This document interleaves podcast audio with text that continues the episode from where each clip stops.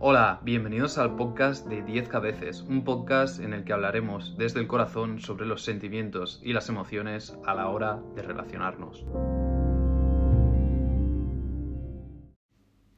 En el episodio de hoy hablaremos sobre disfrutar de la vida en la época actual, en la época de las redes sociales, en cómo sin duda alguna las redes han cambiado nuestra forma de relacionarlo y nuestros comportamientos y hacer que adquiramos nuevos hábitos, nuevas formas de relacionarnos, nuevos comportamientos y también un poco las formas de ver el mundo en cuanto a las relaciones sociales y sentimentales.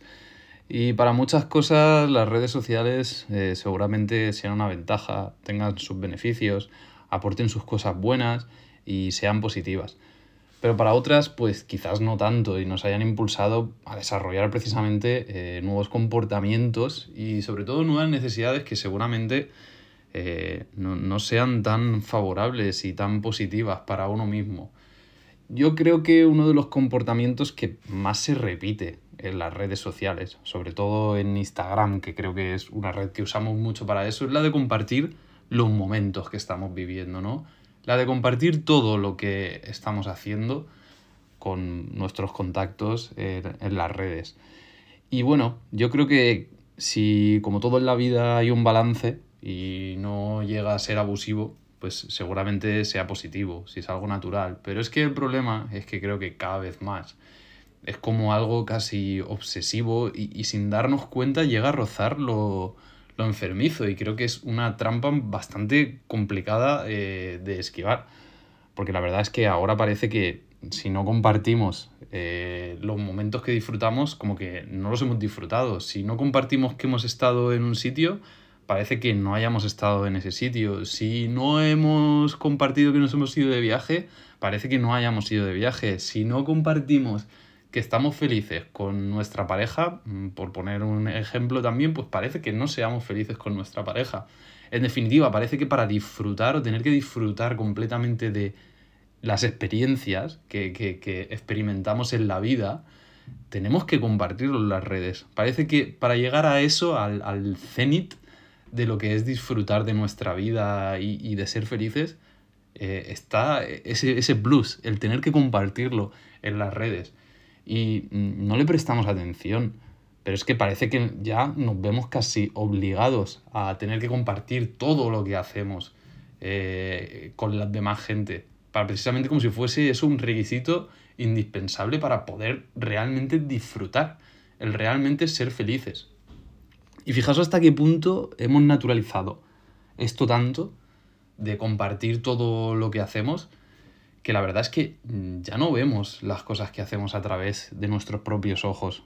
O sea, ya esa puesta de sol tan bonita que estamos presenciando, ese viaje tan chulo que estamos haciendo, ese concierto tan vibrante que estamos presenciando, esos momentos eh, con nuestros amigos, con nuestra pareja, no, es que ahora lo hacemos eh, todo, todo lo presenciamos a través de una pantalla de, de un móvil. Y todo bajo la misma premisa, que es mostrarle al mundo que estamos haciendo cosas, que estamos disfrutando, que somos felices, como si necesitáramos decirle al mundo que realmente somos felices para poder serlos. Y al final llega un punto en el que pues realmente no lo disfrutamos como deberíamos disfrutarlo, porque pienso que estamos casi más preocupados en tener que compartir todas las actividades y todas las experiencias que estamos haciendo que realmente en disfrutarlas. Y yo no digo que, esté mal, ¿no? Compartir las cosas en, las redes sociales, porque para eso, pues somos dueños de nuestra vida, ¿no? Para compartir realmente lo que pensemos que es bueno, que es positivo, lo que nos apetece compartir con nuestros contactos, con la gente que tenemos en las redes. Y al que no le guste o no esté de acuerdo, pues sencillamente que no mire y no nos juzgue. Pero yo personalmente, que creo que lo he hecho mucho, y he tenido alguna época también en la que incluso si me lo pongo a pensar he sido un poco obsesivo con eso o no sé si la palabra es obsesivo, pero sí muy preocupado de cada cosa que hacía o cada sitio que hacía, tener que compartirlo en las redes. Al final llegó un punto en el que empecé a preguntarme, eh, oye, ¿estás disfrutando eh, realmente de lo que estás haciendo, de lo que compartes? ¿O necesitas compartirlo para poder disfrutar de ello? Necesitas hacer partícipe a los demás, al resto del mundo, para realmente poder disfrutarlo. ¿Estás disfrutando de lo que le muestras a, la demás gente? ¿O lo que te hace disfrutar realmente más que eso que estás haciendo es enseñárselo a los demás? Como ver que mm, estás haciendo algo que, que está guay y que los demás estén atentos a eso. Y al final la verdad es que esa idea cada vez empezó pues, a, cobrar más fuerza en mi interior y yo empecé a prestarle más atención y a hurgar un poco más, a ver qué había detrás de eso. Y, la verdad es que eso me enseñó o sacó a relucir mm, vacíos emocionales que, yo tenía y, ciertas carencias emocionales que estaban ahí. Porque al final creo que es difícil eh, no, no, no, tener una época así, ¿no? Seguramente todos hayamos experimentado una época como lo que acabo de comentar yo, ¿no? Y al final es eso, lo positivo que tiene es que mm, si tú ahondas un poco en el tema y rasgas un poquito que hay detrás de todo, pues ahí se ven nuestras carencias emocionales, nuestras inseguridades, nuestras cosas que tengamos que seguir mejorando y, y superar para seguir construyéndonos como personas, ¿no? Y seguir avanzando. Y es que al final eh, llega un punto en el que, pues eso, nos obsesionamos eh, demasiado con hacerlo y te das cuenta que seguramente en esas épocas donde te pasa eso, tienes más disposición o más predisposición a hacerlo porque todos esos vacíos emocionales, esas carencias emocionales que estoy comentando, al final las llenamos con esto, con, la interacción en, las redes, ¿no? De los demás, con la atención de los demás. Porque al final compartimos eso precisamente porque la gente con esto, pues, ¿no? Como que interactúa con nosotros y esa atención al final es la que hace que un poco llenemos nuestras carencias, ¿no? Nuestros vacíos.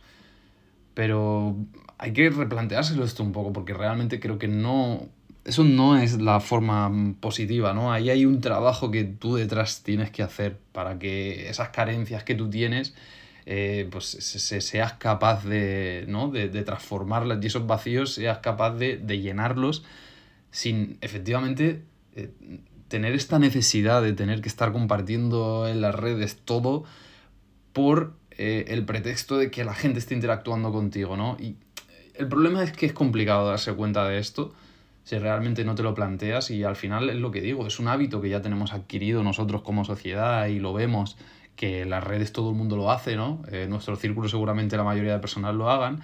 Y al final, ¿qué pasa con esto? Pues que lo naturalizamos tanto que, es un hábito, es un hábito como otros que tengamos eh, diarios.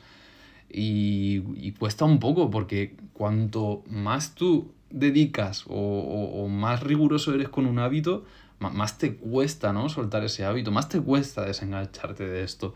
Porque es que realmente pensar una cosa, lo de la atención de las demás personas también a veces nos habla un poco de la, lo, que, la adicción que nos provoca eso, ¿no? El sentir que las demás personas pues están ahí reaccionándonos, diciéndonos cosas. Y es complicado, como digo, al final habla mucho de, de, nuestros, de nuestras carencias emocionales, de nuestros vacíos que tenemos ahí, de nuestras inseguridades. Y es que además, si lo pensamos esto bien y lo trasladamos un poco al apartado de relaciones eh, sociales, ¿no? ya sean de amistad o, sentimentales, creo que es más de lo mismo. Y la gente cada vez está más condicionada por las redes porque parece que si no subes en las redes cosas con tus amigos, ¿no? O con tu pareja, o con lo que sea, pues como que no eres feliz, como que no existen, ¿no? Como que no tienes una vida eh, interesante. Y en el apartado del amor también creo que encima como en las redes muchas veces vemos a muchas parejas, ¿no? muchas cuentas que suben pues eh, frases bonitas o fotos bonitas con su pareja o reels bonitos o vídeos bonitos con su pareja.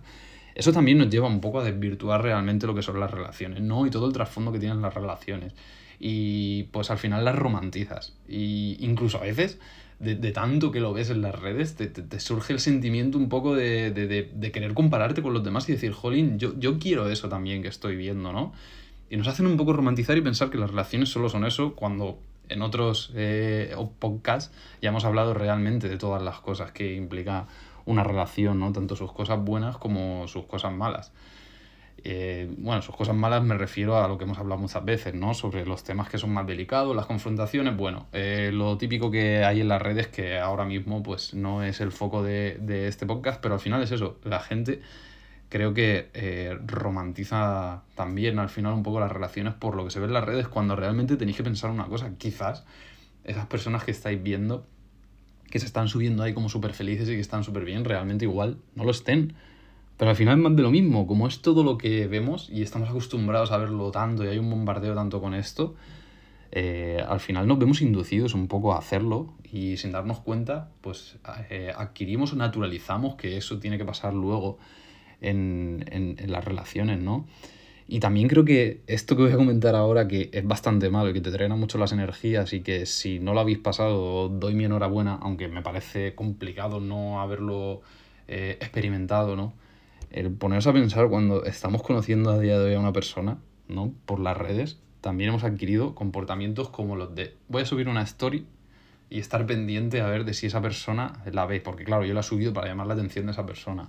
O eh, voy a hablar con esa persona y voy a estar pendiente de si se conecta o no se conecta para responderme, de si me ha dejado en visto o no. Y quiero decir, todo esto, eh, si lo habéis experimentado, lo sabréis de sobra, mm, drena mucho las energías, es, es, muy malo para la autoestima de uno mismo y creo que es, es incluso tóxico para uno mismo, porque al final te hace estar pendiente de unas cosas, te hace estar en un estado ansioso, ¿no? Pendiente de qué hace, no hace, qué dice, no dice eh, la otra persona, más que naturalizarlo y al final es eso, eh, te hace estar en un estado constantemente de, de, de, estar pendiente, ¿no? De, estar un poco ansioso a la espera de... Y al final, detrás de eso es cuando empiezan a surgir muchos pensamientos en nuestra cabeza que, que luego son como un taladro y están ahí. Y de esos pensamientos muchas veces también eh, se crean inseguridades respecto a, hacia la otra persona ya nos empezamos a condicionar pues si no me ha visto la story o no me respondió la otra vez o no sé, o... Son muchas cosas, ¿vale? Que al final nos condicionan mucho la forma de relacionarnos de una forma, en mi punto de vista, eh, bastante negativa. Obviamente, cuando dos personas se están conociendo y hay ganas, pues obviamente la conversación va a, va a surgir, ¿no? Seguramente, pues sí, lo típico que se hace, de reacción en las stories, te intente hablar, pero una cosa eh, que hay que diferenciar es que pase eso así y que tú naturalmente has subido stories de lo que sea porque te apetecía ese día, pero no con el objetivo de llamar su atención, ¿vale? Que es que esto es donde creo que es donde pecamos y, muchas veces lo hacemos. Si estamos subiendo las cosas con el objetivo de llamar la atención de otra persona, al final eso es lo que nos hace estar un poco en un estado de ansiedad y aparte es como desarrollar una nueva forma de comunicación eh, sin comunicación, ¿no? Vaya, porque mm, es como intentar llamar la atención de, de la otra persona. Y al final lo que digo, esto es bastante malo para nosotros, repercute bastante en la autoestima y acaba drenándote todas las energías.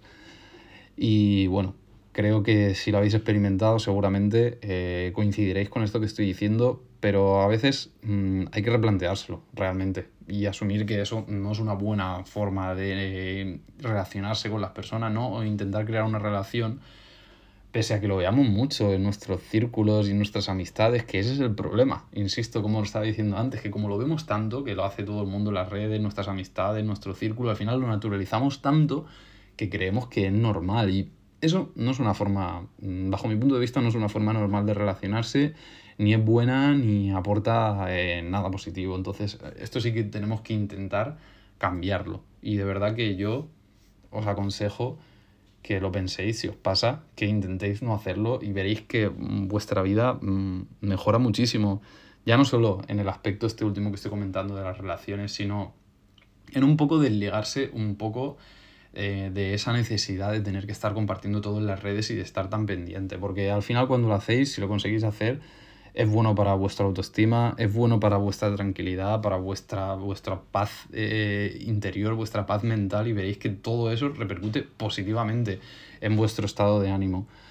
Y bueno, al final en resumen creo que tenemos que aprender un poco más a disfrutar y ser felices sin la necesidad de tener que enseñárselo a todo el mundo.